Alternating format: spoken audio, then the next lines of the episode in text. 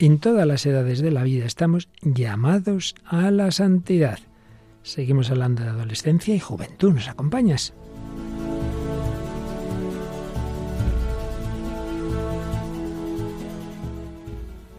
El hombre de hoy y Dios, con el padre Luis Fernando de Prada.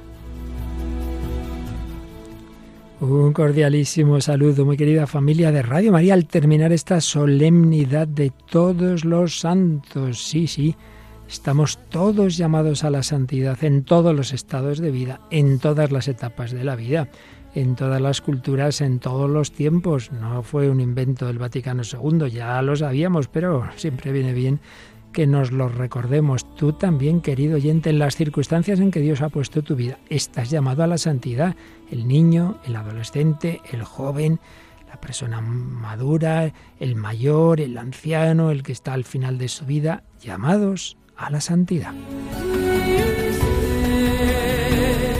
Como lo estamos los presentes aquí, servidor, sacerdote Luis Fernando de Prada y estos dos seglares, Paloma Niño, ¿qué tal va ese camino de santidad? Un saludo, Padre Luis Fernando. Pues bueno, siempre viene bien recordar este camino cada día, pero en concreto en este mes de noviembre, ¿no? Que recordamos tanto a los santos y en el que nos fijamos especialmente en ellos. Y en Radio María tenemos un montón de programas de santos, ¿verdad? Sí, tenemos muchísimos ciudadanos del cielo, camino de santidad, santos en el claustro y luego por no decir aquellos que son de algún santos en concreto, como tuvimos el hermano Rafael, o tenemos a... Para Santa Teresa de los Andes, también Padre Pío, etcétera, etcétera. Muchísimos, sí, son muy importantes y por eso un buen consejo para todos, seáis mayores, seáis jóvenes, es leer vidas de santos, ¿no te parece, don José? Pues sí, un saludo, Padre Luis Fernando, un saludo, Paloma, y a todos los oyentes. Es lo importante que es fijarse en los santos para llegar al cielo nosotros también. Aquí el más joven de la mesa, José García que hoy le dejamos en la parte musical. ¿Qué canciones nos traes? Bueno, que también me gusta la parte musical. Sí, traemos una de Taylor Swift, una canción pop que fue lanzada en diciembre de 2020. Se llama Willow, que el significado es sauce, como el árbol. ¿Y la canción cristiana? Y la canción cristiana de un grupo que dice que, es un grupo del Reino Christi, que dice que es una buena manera de encontrar su vocación musical, dedicándosela a Dios. Traemos la canción Resucitados del grupo Kenosis del Reino Christi. ¿Y eso de Kenosis qué significa? Kenosis, ese abajamiento. También en su logo que tienen, eh, bueno, pues por todos los sitios, por Instagram, todas las redes sociales, dicen que es un pesebre. Y ese pesebre que tiene como una mitad de un triángulo, el abajamiento, ¿no? Eso significa la Kenosis, el abajamiento de Cristo. Eh, y también tenemos la tierra, la tierra y todo lo conforma un pesebre. O sea que siendo Cristo llegando al mundo y haciéndose hombre, se abaja hasta, hasta morir en la cruz por nosotros. Qué bueno, y es el nombre que ha cogido el grupo musical de este movimiento, Regnum Christi, y hoy oímos esa canción Resucitados, porque también, indudablemente, en esa juventud hay quien está muerto espiritualmente y quien vive la enfermedad y la muerte y sin embargo resucita espiritualmente. Paloma Nuestra, soy un testimonio de alguien que no conocíamos la verdad y que tiene mucho que contar, ¿verdad? Pues sí, vamos a hablar de la joven Rebeca Rocamora Nadal. Nació en 1975 y murió eh, con solamente 20 años. Entonces vamos a ver cómo, cómo fue su vida en una infancia bastante normal y aunque también la visitó en esos momentos la enfermedad y luego cómo siguió un poquito su camino hacia la adolescencia y la juventud pero dejaremos también algo para el próximo programa. Estupendo. Y recordamos que hablando de adolescentes difíciles, comenzamos a comentar algún corte y espero nos dé tiempo alguno más de una famosa película. Sí, seguimos con la película Los chicos del coro, que en Sudamérica es Los coristas, y bueno, es una película de 2004 dirigida por Christopher Barratier. Y todo ello introducido, por un lado, por algún pasito más que sacaremos de la obra de referencia que seguimos tantos meses del Padre Francisco Insa, con todo tu corazón, formar la afectividad en clave cristiana, pero hoy especialmente vamos a escuchar a nuestra querida colaboradora Cintia, que desde Murcia nos envía esa colaboración sobre literatura y fe, y concretamente hoy con un poema dedicado a la juventud de Mario Benedetti, este literato hispanoamericano. Bueno, yo creo que hay mucha riqueza en todo lo que hoy vamos a escuchar desde ese comentario literario de, Cintia o esas canciones, por supuesto ese testimonio de una chica que fallece jovencita, pero en ese camino de santidad y el recuerdo de esa película de los chicos del coro. Pues vamos adelante con esta edición 492 del Hombre de Dios, no sin recordar algún saludo que nos ha llegado a redes sociales, ¿verdad, Paloma? Sí, hemos recopilado algunos de vuestros mensajes, en concreto el de Francisca Alcaraz Martínez, que nos decía, saludos desde Córdoba, soy Paqui la Cordobesa, bendiciones para todos vosotros. También Bismarck Henry Peña mm, hacía una oración, ¿no? Decía, oh Señor Jesús, te pedimos que nos des esta agua viva, que nos refresque y nos llene de tu amor. Te lo pedimos con todo nuestro corazón. Rosario Pacheco decía que el programa genial, que lo acababa de escuchar y que muchísimas gracias a los tres. Aquí la cordobesa debe estar todo el día, mañana, tarde, noche, escuchando Radio María, porque aparece en todos los programas.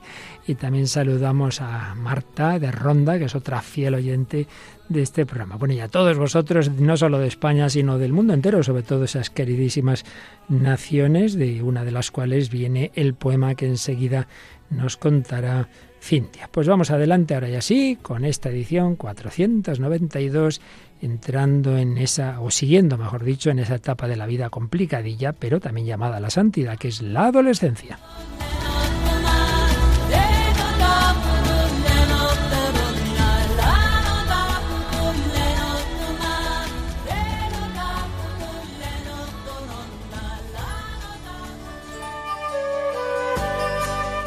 Bueno, hoy tenemos mucho que contar y por eso muy brevemente recordamos de nuestro libro de cabecera del padre y psiquiatra Francisco Insa, con todo tu corazón, con toda tu alma, con toda tu mente, formar la afectividad en clave cristina. Recordamos algunos rasgos que él señalaba de los adolescentes de hoy, la crisis de autoridad, la movilidad que dificulta el establecimiento de relaciones estables, la inmediatez, son ya de esta generación digital, todo inmediato, todo instantáneo.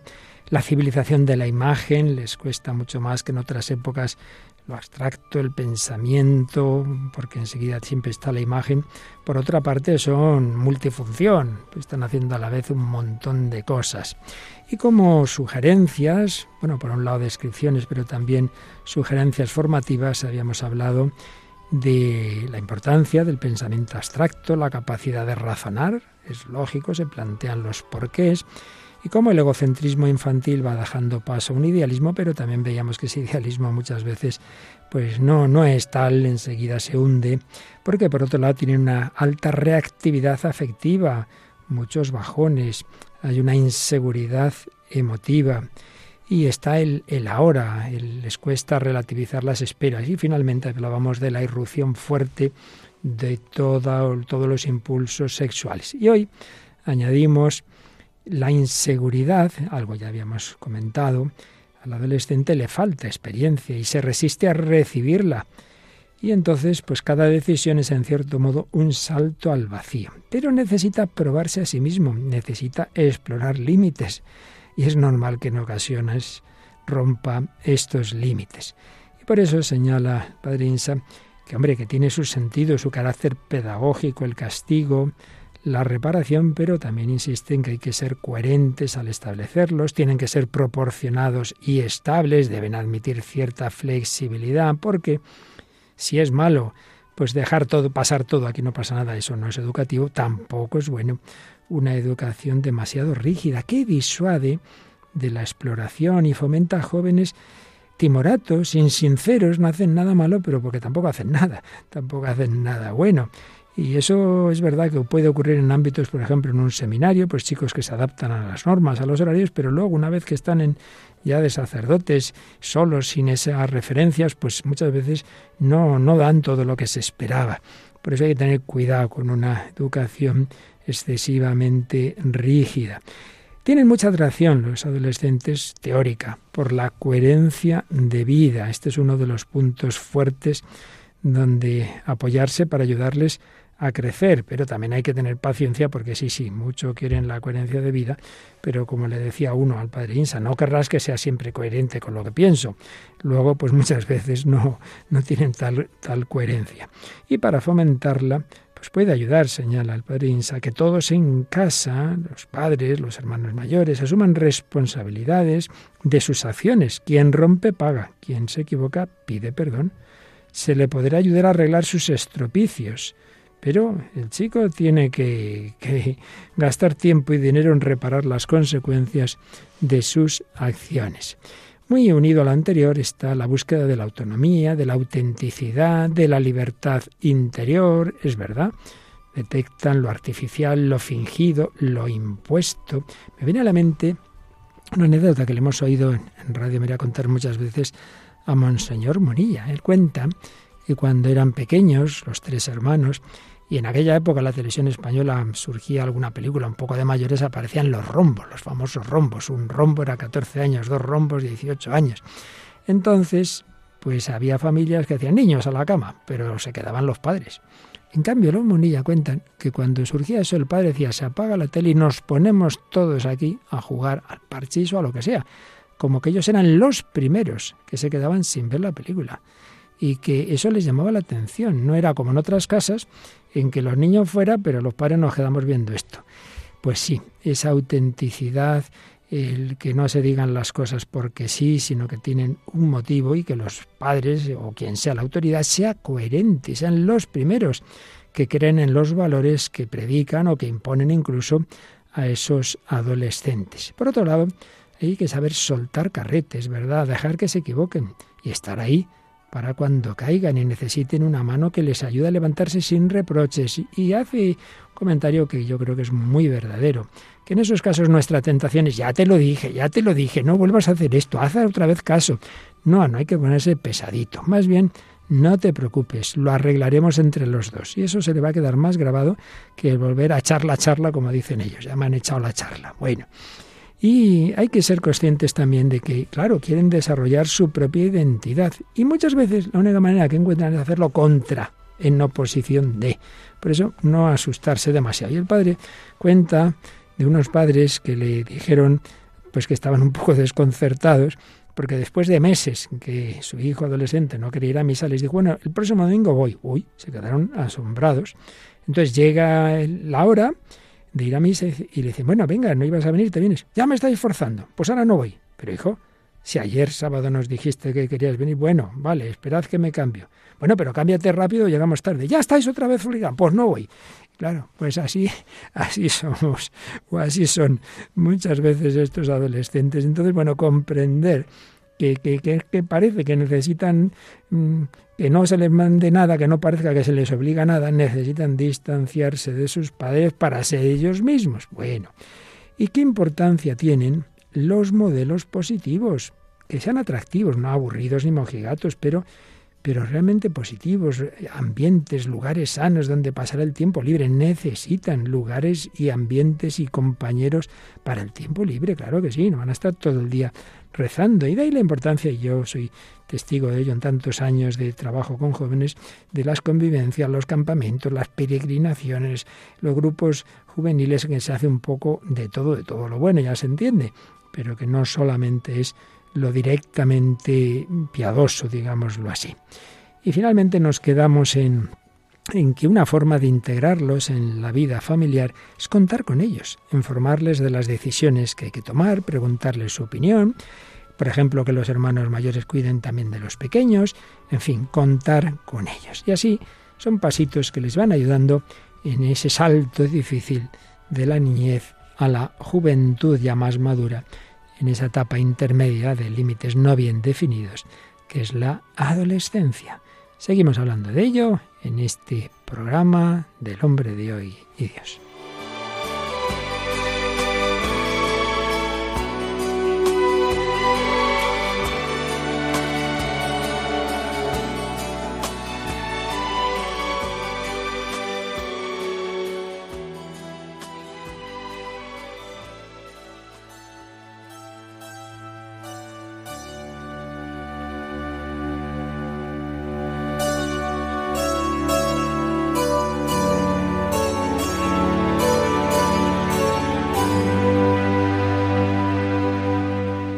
Pues sí, aquí seguimos en Radio María, en El Hombre de Dios, hablando de adolescencia, adolescencia, juventud.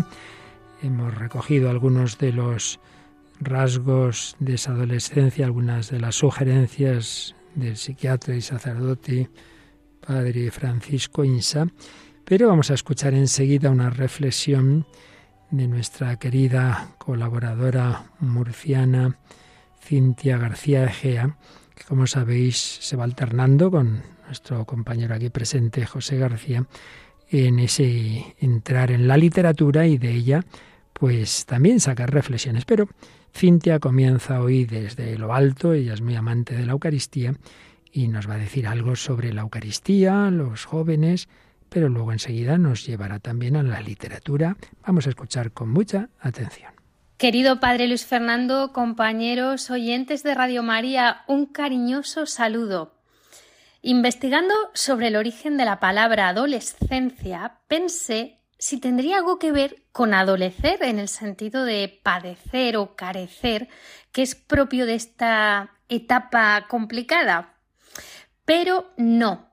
Un escritor romano, Marco Terencio Barrón, datado entre el año 116-27 a.C., escribe: A los adolescentes se les ha llamado así de crecer. Y es que la raíz de esta palabra, su etimología, procede del latín adolescere, que significaría crecer, en un sentido profundo de nutrir, alimentar, y a su vez indica el comienzo de algo. Las palabras importan. Ya no es tanto ver definido al adolescente como aquel que padece o carece, sino como aquel que está en crecimiento, o mejor aún, el que se nutre y alimenta para crecer. ¿Y de qué se nutre y alimenta? Deberíamos preguntarnos. Aquí, sin duda, nos vienen al corazón las palabras de nuestro Señor en su sermón sobre el pan de vida, la Eucaristía. Yo soy el pan vivo que ha bajado del cielo. El que coma de este pan vivirá para siempre. Y el pan que yo daré es mi carne por la vida del mundo. Disputaban los judíos entre sí ¿Cómo puede éste darnos a comer su carne? Jesús les dijo En verdad, en verdad os digo, si no coméis la carne del Hijo del hombre y no bebéis su sangre, no tenéis vida en vosotros. Mi carne es verdadera comida y mi sangre es verdadera bebida. El que come mi carne y bebe mi sangre habita en mí y yo en él. Como el Padre que vive me ha enviado y yo vivo por el Padre, así del mismo modo el que me come vivirá por mí. Esto lo dijo Jesús en la sinagoga cuando enseñaba en Cafarnaún. Suscitó el abandono de muchos, pero también la importante confesión de fe de Pedro. Ante alimentarse sí o no con el cuerpo y la sangre de Cristo, pues hay que decidirse. Cuanto más en la etapa de la adolescencia. El adolescente, el que se nutre y alimenta para crecer. Como dice el catecismo, hoy vivimos la permisividad de costumbres, que se basa en una concepción errónea de la libertad humana. Para llegar a la madurez, la juventud ha de recibir una enseñanza respetuosa con la verdad, también de las cualidades del corazón y de la dignidad moral y espiritual del hombre. Y esto con mayor razón en nuestra época, en la que muchos jóvenes conocen la experiencia de hogares rotos que ya no aseguran suficientemente su iniciación cristiana. La familia cristiana es el primer ámbito para educar, aprender a orar y a perseverar en la oración. La oración diaria familiar, particularmente para los niños pequeños. Un padre de tres hijos adolescentes me comentaba que estos habían perdido el contacto con la realidad me decía, ya no se reconocen como niños y buscan su propia identidad. Hoy les comparto una poesía del escritor uruguayo Mario Benedetti Farrugia. Dice así ¿Qué les queda por probar a los jóvenes en este mundo de paciencia y asco? ¿Solo graffiti? ¿Rock? ¿Escepticismo? También les queda no decir amén, no dejar que les maten el amor, recuperar el habla y la utopía, ser jóvenes sin prisa y con memoria, situarse en una historia que es la suya, no convertirse en viejos prematuros. ¿Qué les queda por probar a los jóvenes en este mundo de rutina y ruina? ¿Cocaína? ¿Cerveza? ¿Barras bravas? Les queda respirar, abrir los ojos, descubrir las raíces del horror, inventar paz, así sea a ponchazos, entenderse con la naturaleza y con la lluvia y los relámpagos y con el sentimiento y con la muerte, esa loca de atar y desatar. ¿Qué les queda por probar a los jóvenes en este mundo de consumo y humo? ¿Vértigo? ¿Asaltos? ¿Discotecas? También les queda discutir con Dios, tanto si existe como si no existe, tender manos que ayudan, abrir puertas entre el corazón propio y el ajeno. Sobre todo les queda hacer futuro, a pesar de los ruines del pasado y los sabios granujas del presente. ¿Qué les queda a los jóvenes? Es una poesía escrita por Benedetti en el año 96. Contemplemos algunas de sus figuras literarias. Qué bonitas estas metáforas, por ejemplo, en este mundo de paciencia y asco, ¿no? El autor nos transmite desesperanza ante la situación actual. Otra metáfora, no convertirse en viejos prematuros. Aquí se refiere a impedir que las circunstancias desgasten a nuestros jóvenes, a nuestros adolescentes, que les hagan perder su juventud, su energía, ¿no? Que les hagan viejos prematuramente. También la prosopopeya, discutir con Dios. ¿eh? Vemos aquí que Benedetti personifica a Dios como alguien con quien se puede discutir lo que ha sido visto como un desafío a las creencias y a la autoridad, pero nosotros sabemos que no lo es necesariamente, porque discutir con Dios también es una forma de oración. Vemos la elipsis tanto si existe como si no existe, ¿no? Entendemos que se trata de la existencia o no de Dios, algo reseñable, pues muchos jóvenes viven como si Él no existiera, y ni siquiera se lo plantean. También es algo sabio, pues el Evangelio nos dice buscad y encontraréis, llamad y se os abrirá. Encontramos otra figura literaria que es la metonimia, dice en este mundo de consumo y humo. ¿Veis estas palabras? Representa un mundo materialista y contaminado, donde prevalece la superficialidad y la degradación ambiental. Otra figura literaria que destaca la hipérbole, inventar paz así sea a ponchazos, ¿no? Es muy graciosa esta referencia sobre la necesidad de crear paz incluso haciendo violencia, ¿no? Diría yo, o haciéndose.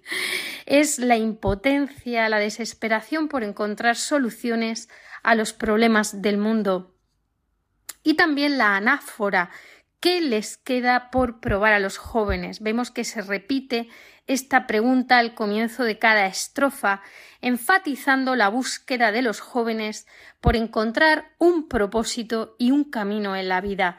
Y me pregunto yo, si no es Jesucristo, ¿quién les va a ayudar a encontrar ese propósito y ese camino? Cuando Jesús dice, yo soy el camino, la verdad y la vida. ¿Qué pensáis, compañeros? Hasta el próximo día, literatura y fe en el hombre de hoy y Dios. Pues que vamos a pensar que muchísimas gracias Cintia García Egea por esta preciosa colaboración. Bueno, aquí tenemos a un estudiante de, de filología, fíjate, hay que figuras literarias y todo eso que nos ha señalado Cintia. ¿eh? Sí, Cintia sabe muchísimo y nos lo explica muy bien, muy sencillo. Yo sobre todo, pues me fijo sobre todo en no convertirse en viejos prematuros, que tantas veces los adolescentes pues ya andan cansados por la vida, como si hubiesen tenido muchísimas cosas por hacer o, o con esa experiencia que dicen que tienen y al final pues nada, convertirse en viejos prematuros es lo que no debe ser. Y luego el planteamiento de Dios, una cosa muy importante que ella nos lo ha explicado muy bien, ella misma en su intervención pues nos hace algunas figuras literarias eh, el planteamiento de Dios como una cosa importante tanto si existe como si no existe. Y me quedo también con lo que ha dicho al principio, de dónde viene adolescencia, adolescere, mm. crecer, ¿no?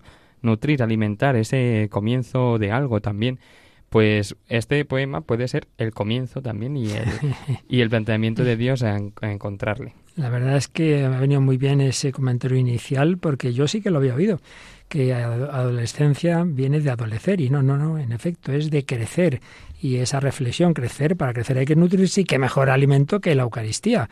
La verdad es que va haciendo ahí una reflexión estupenda. También me he quedado con no dejar que les maten el amor. Y Paloma, ¿con qué, qué subrayarías? Sí, todo lo que estáis comentando y me surgía una reflexión pues también acerca de estos programas que estamos haciendo, porque llevamos un tiempo tratando las etapas de la vida y es verdad que ahora mm, podríamos decir que hay casi una, no sé si es una lucha o qué, como por acabar con esas etapas, o sea que los niños ya tienen que ser jóvenes, los jóvenes ya tienen que ser adultos, llega un momento, como dice la poesía de Benedetti, ¿qué les queda ya por vivir? Si, si es que adelantamos todas las etapas y cuando llegan los niños a una etapa ya han vivido todo lo que tenían que vivir en esta etapa a la que acaban de llegar, ¿no?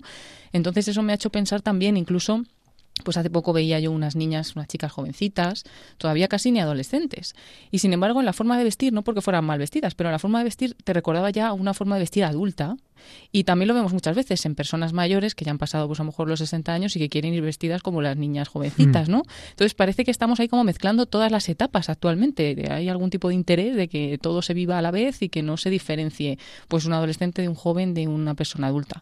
Me, me surgía eso pensarlo, ¿no? Y como al final parece un poco pues una poesía que te deja un poco con poca esperanza, ¿no? Porque habla de, de qué les queda ya por vivir y, y Cintia terminaba, pues solamente es Jesucristo es el propósito, ¿no?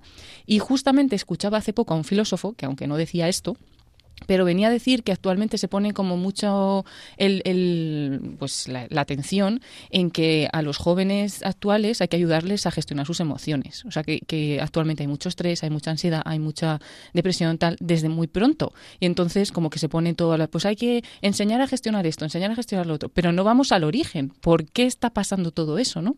Entonces, volviendo a ese origen, a ese propósito, a ese sentido del que hablaba el filósofo sin entrar en detalles, pues como no sea Jesucristo y como no sea a partir desde ahí, eh, que, nos va a quedar, ¿no? Sí, esta, esto que dices, también los buenos psicólogos y psiquiatras dicen, hombre, yo puedo dar una pastilla para calmar la ansiedad, pero el problema es de dónde viene la ansiedad y eso ya no, eso no lo arreglo yo. Yo puedo arreglar el síntoma, pero no la raíz del síntoma. Y ahí ya entramos en la sabiduría, en la filosofía y en último término en la relación con Dios, porque o es verdad o no es verdad, lo que decía ella, exista o no exista, esto es un tema que hay que plantearse.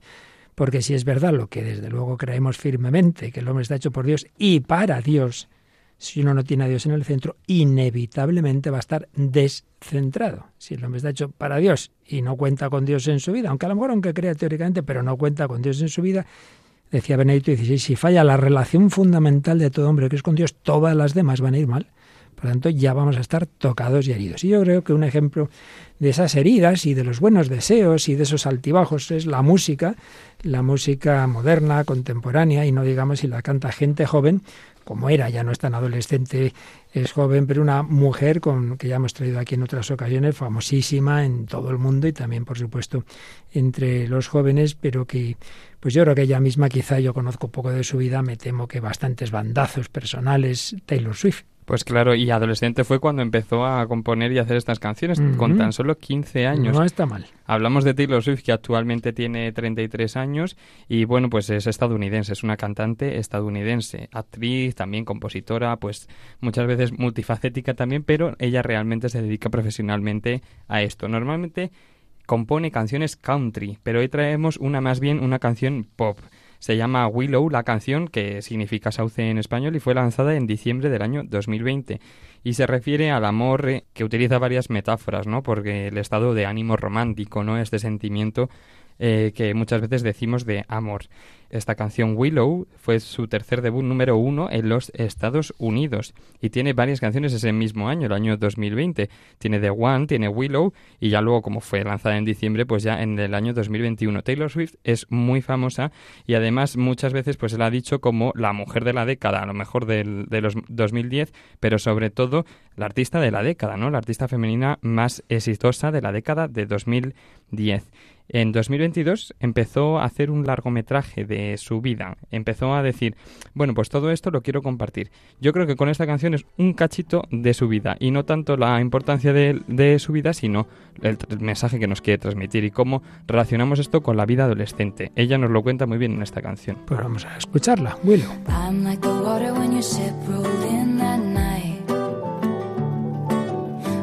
on the surface, but you cut through like a knife.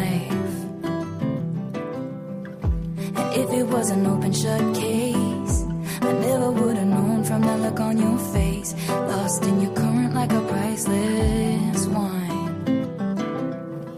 The more that you say, the less I know. Wherever you stray, I follow.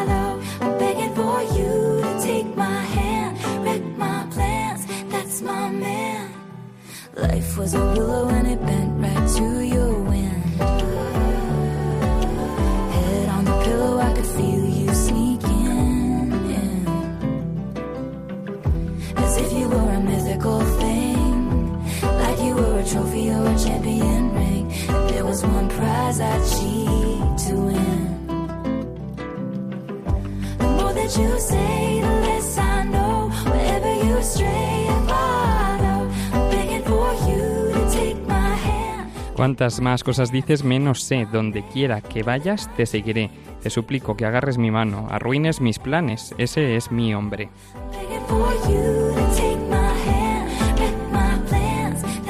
La vida era como un sauce y se dobló por tu viento. Con mi cabeza en la almohada puedo sentirte entrando sigilosamente como si fueras una criatura mítica, como si fueras un trofeo o un anillo de campeón. Y había un premio por el que yo haría trampa para ganarlo. Life was a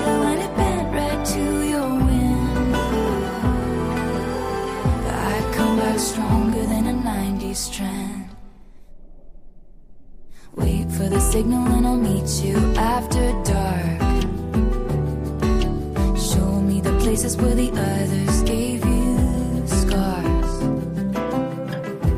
Now this is an open shut case. Espera por la señal y te encontraré después del anochecer. Muéstrame los lugares donde los demás te dejaron cicatrices. Ahora este es un caso cerrado. Creo que debí saberlo por la mirada en tu cara.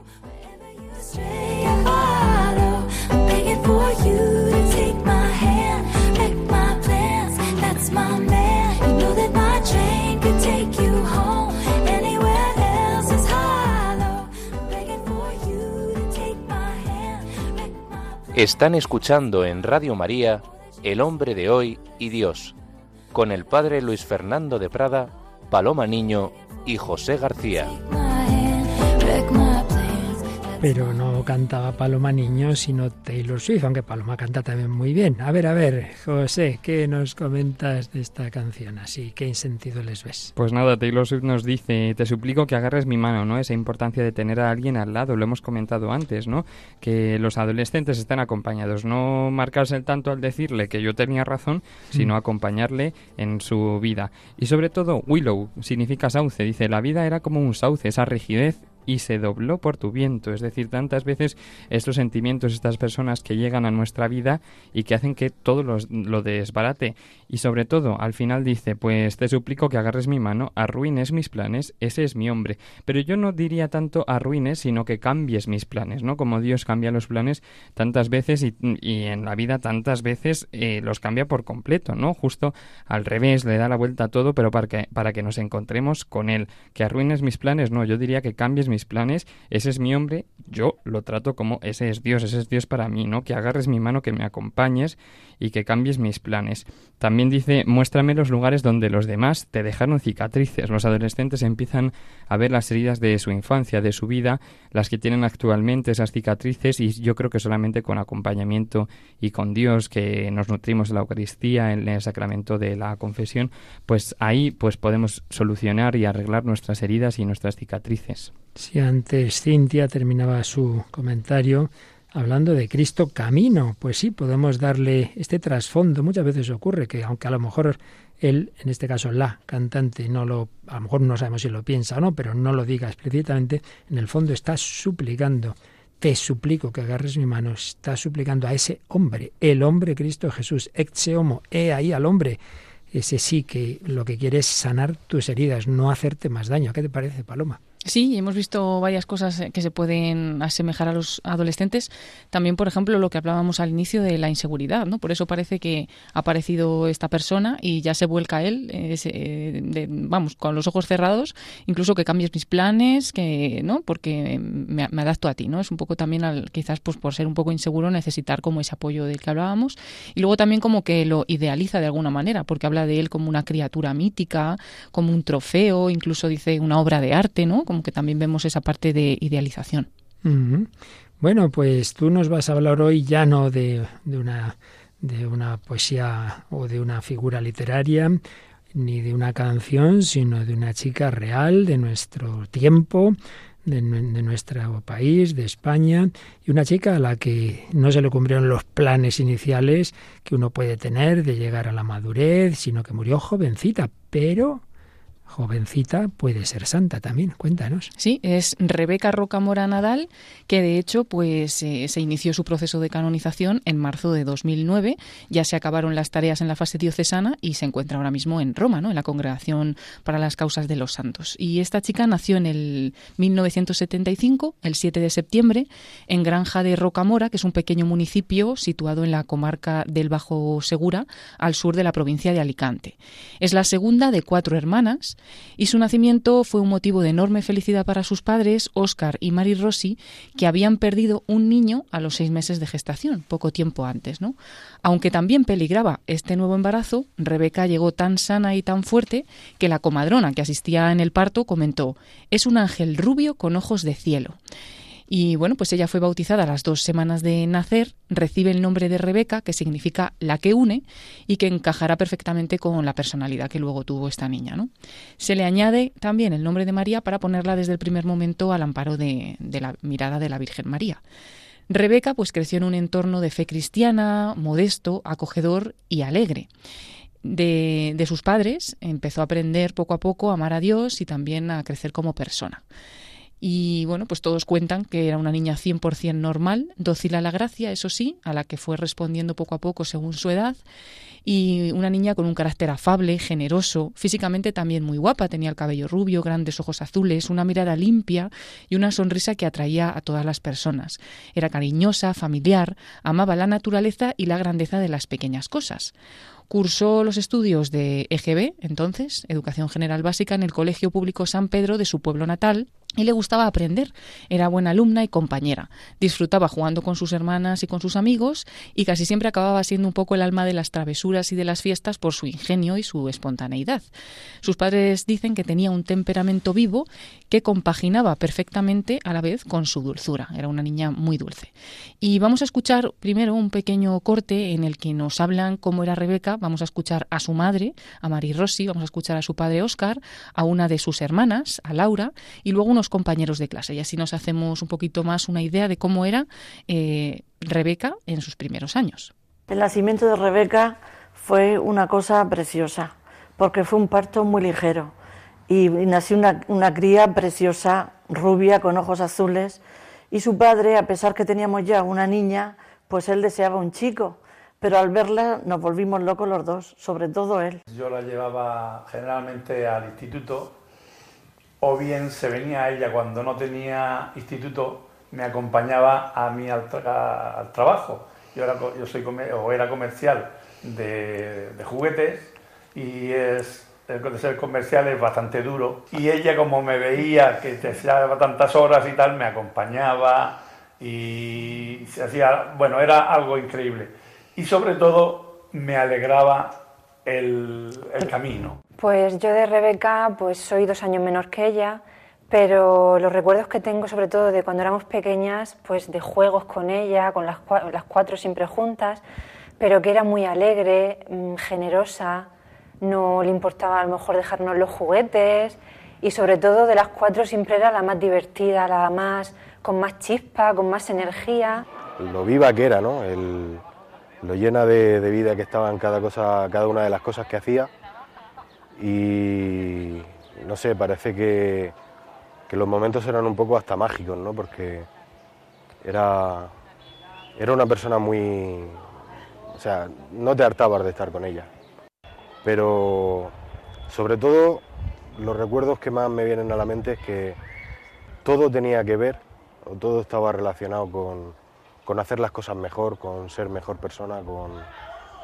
Y éramos críos y a lo mejor pues ahora mismo no... Los recuerdos que tengo a lo mejor de no entenderla, ¿no? Y ya cuando te haces mayor pues la vas entendiendo y vas viendo cómo, cómo tenía sentido todo aquello, ¿no? Recuerdo a Rebeca como un ángel, una muy buena compañera, muy tierna, muy dulce, muy pendiente de todos. Recuerdo su carácter hecho voz, porque sí chillaba cuando se cabreaba mucho. Y recuerdo sobre todo entre los compañeros mucha cercanía. El recuerdo principal de la época de más niñez fue la comunión. Yo no tomé la comunión con ella el mismo día, pero sí recuerdo haberla visto como un ángel con el pelo rubio, rizado y vestida como un ángel, que era lo que teníamos entre nosotros. Bueno, estos últimos son sus compañeros de clase y esta última hacía referencia a la primera comunión, eh, comunión que hizo el 3 de junio de 1984 cuando tenía 8 años de edad. Y para entender un poco cómo era en ese momento y, cómo pues también se, se acercó a la primera comunión, escuchamos esta anécdota que cuenta su madre acerca del vestido de comunión. Cuando la primera comunión de Rebeca resulta que Oscar estaba sin trabajo y estábamos pasando apuros económicos. Digo, Rebeca, ¿te importa que la mamá te haga a ti el vestido de ganchillo a mano? Porque sabes que no nos podemos gastar dinero en un vestido de esos tan caros que llevan las demás niñas y tal. Y ella me contestó, dice, mamá, claro que sí, pero con una sonrisa y una alegría que me daba hasta ella misma ánimo. Dice, claro que sí, mamá, si lo importante no es el vestido, lo importante es el Señor. Y bueno, además incluso ese día de la primera comunión, viendo la alegría que reflejaba al recibir a Jesús, el párroco que le dio la comunión le dijo, Rebeca, no pierdas nunca esa sonrisa. Y realmente no la perdió hasta en los momentos más difíciles. Muy pronto en su vida comienza a vivir ya abrazada la cruz de la enfermedad. Ella misma, en ese momento, cuando empezaba a estar enferma, escribió en su catecismo, pues dicen que con inocencia, ¿no? Acepta con agrado la llamada del Señor sin temor a lo que te pueda pedir. Y también escribió una promesa a Jesús, ser fiel a sus mandamientos y cumplirlos, dando así testimonio de fe y de amor. Y es que en marzo de 1985, visitando un santuario mariano, aparecieron los primeros síntomas de lo que al principio parecía una diabetes insípida e idiopática, que le producía fuertes dolores de cabeza y una parálisis ocular. Tras meses de reconocimientos médicos, le descubrieron un tumor en la hipófisis. En mayo de 1986 fue ingresada de urgencia en el Hospital Puerta de Hierro de Madrid y ahí permaneció tres largos meses. Rebeca se enfrentó a esta dura enfermedad cuanto más para una niña que entonces tenía 10 años, y fue algo que la marcó para siempre en su interior. También eh, le tocó mucho el conocer en esos momentos al padre Lope Nuño, ejemplar sacerdote, que dicen pues los miembros de, su familia que le ayudó mucho a aumentar su amor a la Virgen y el abandono filial ¿no? en esos momentos de, de la enfermedad. Y en esa estancia en el hospital, que decimos que estuvo tres meses eh, hospitalizada en Madrid, Rebeca era pues muy activa, derrochaba amor a cada paso y a pesar de padecer las consecuencias de un tratamiento que era agotador para ella, no pensaba en sí misma y después de cada sesión le quedaban fuerzas para visitar a sus compañeros que estaban enfermos como ella y también animarlos. Y aquí escuchamos también de nuevo a su madre que cuenta una anécdota eh, en este hospital.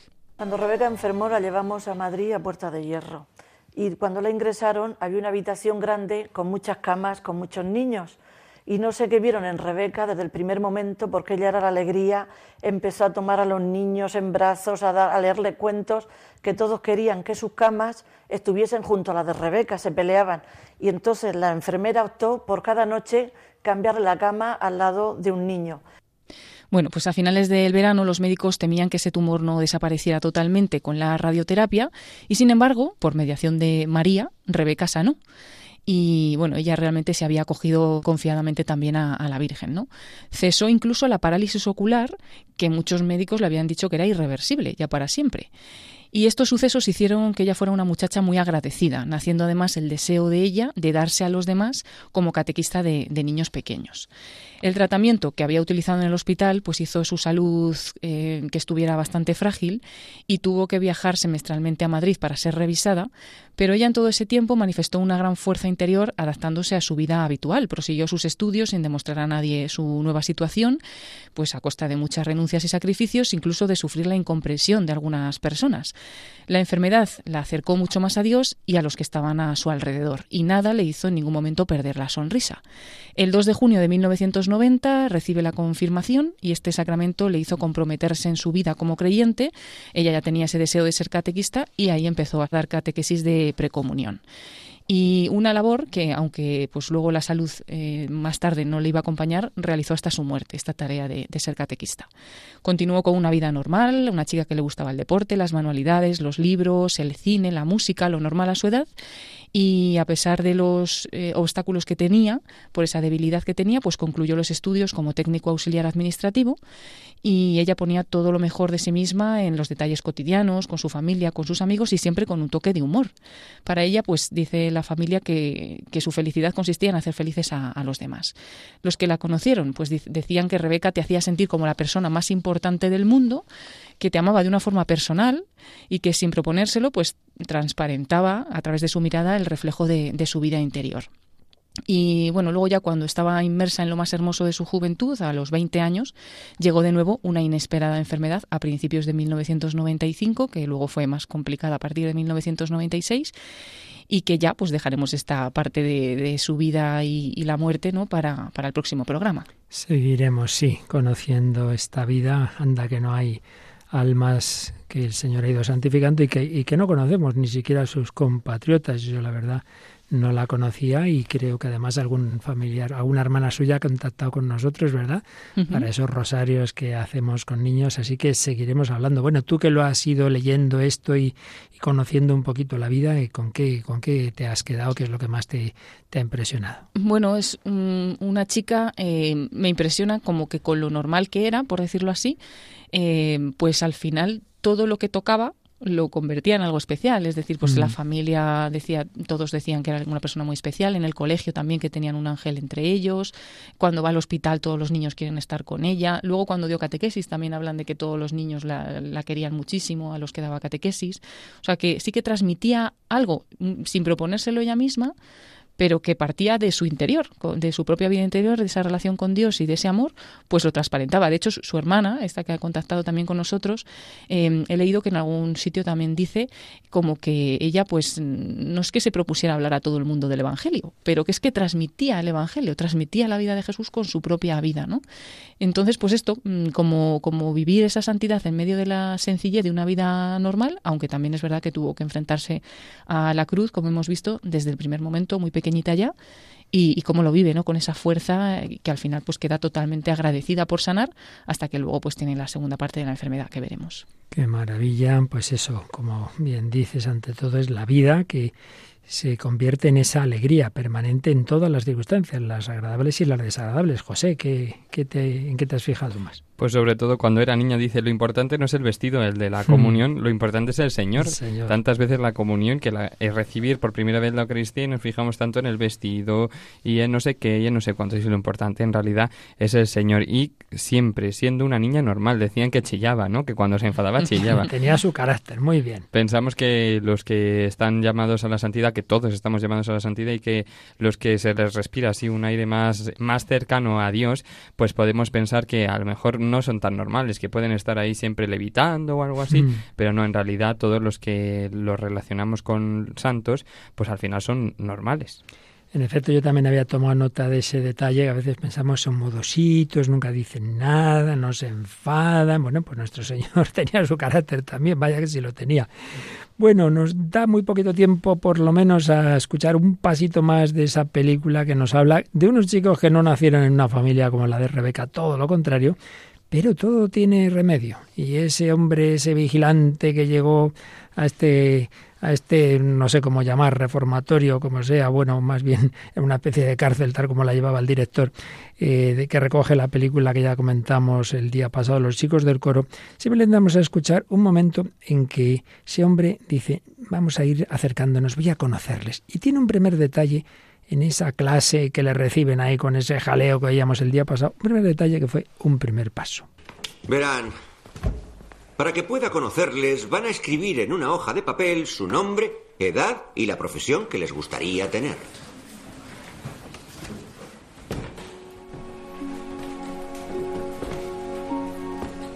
comprobé con gran sorpresa que todos ponían manos a la obra.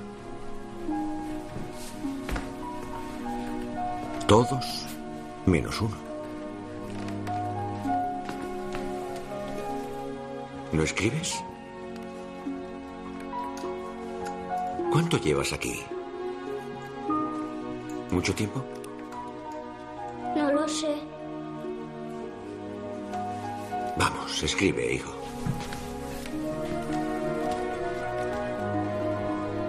El buen pastor conoce y llama a las ovejas por su nombre.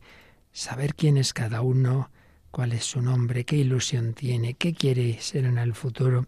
Así este hombre se acercó a esos niños, a ese en particular, en concreto a este que no escribía nada, y así se lo fue ganando. Lo veremos también el próximo día, seguiremos escuchando fragmentos de esta película, pero vamos a terminar con una canción que nos habla precisamente de esa resurrección, esa resurrección que el amor puede conseguir de todos y que, y que expresan en la música este grupo, José. Pues sí, este grupo es el Kenosis by Regnum Christi, que se llaman así, ¿no? que nació en la adoración de los jueves de la Universidad Francisco de Vitoria. Y la mayoría de los integrantes, que ahora son 20 jóvenes madrileños que cantan estas canciones, eh, participaban en el Regnum Christi y decían que Dios les animaba a hacer algo más que simplemente cantar en las adoraciones.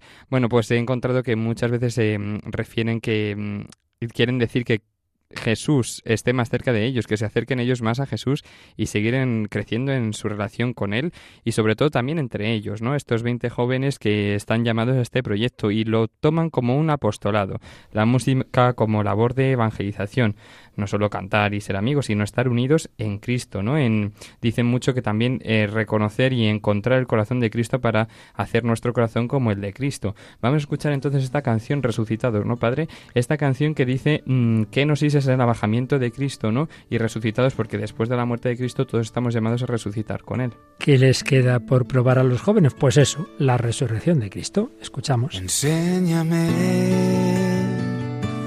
a abrazar mi cruz, Señor, a no escandalizarme todas mis heridas. Así me has hecho tú, así me amas mi Dios. Enséñame a abrazar tu voluntad, Señor. Si no puedo el cáliz de mi realidad, renuncio a mi plan, acojo tu verdad.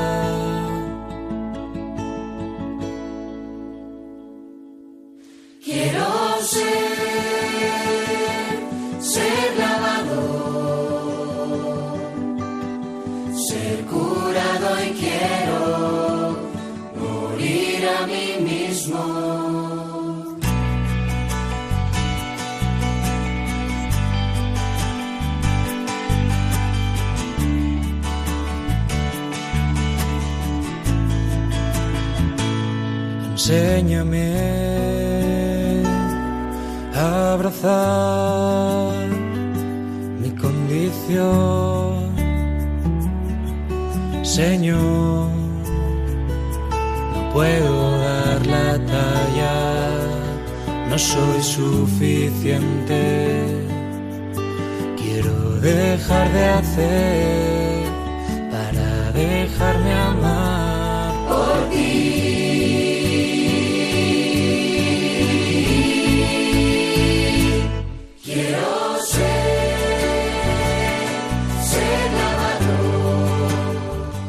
ser lavado, quiero ser curado, quiero morir a mí mismo. Sí, Jesús es capaz de sanar nuestras heridas, de llenarnos del agua viva de su amor. Sí, Él quiere matar aquello que en nosotros realmente nos hace daño. Quiere elevarnos, quiere resucitarnos.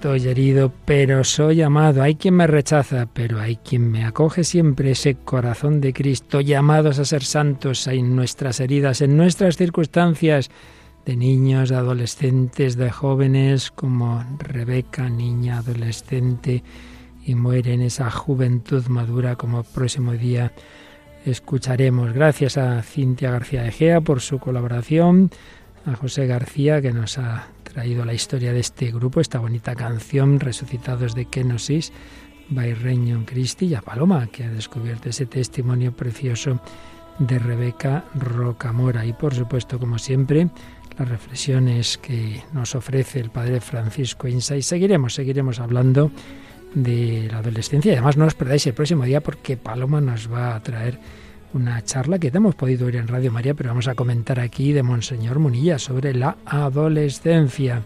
Y entre tanto, porque no nos contáis qué os ha parecido todo lo que hoy hemos hablado, Paloma? Pues sí, pueden hacerlo a través del correo electrónico el hombre de hoy y Dios arroba radiomaria.es o también a través de las redes sociales. En concreto estamos en Facebook.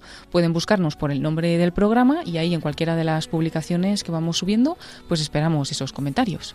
Claro que sí. Bueno, y hoy vamos a dejar, hoy es fiesta y, José, no te quedas, hoy no te han fichado en la Biblia en partitura, dando descanso, ¿verdad? Sí, me han dado descanso. Les dejamos con el padre José Luis en la Biblia en partitura, que trae una serie de tres programas muy buenos, así que quédense escuchándolos. ¿Que tienen que ver con el, con el mes de noviembre o Bueno, sí, algo parecido. Vamos a quedarnos un ratito, por lo menos a escucharlo en casa, ¿vale? Querida familia, santo y feliz mes de los santos hoy que hemos celebrado a todos los santos, todos llamados a la santidad. Hasta el próximo programa, si Dios quiere.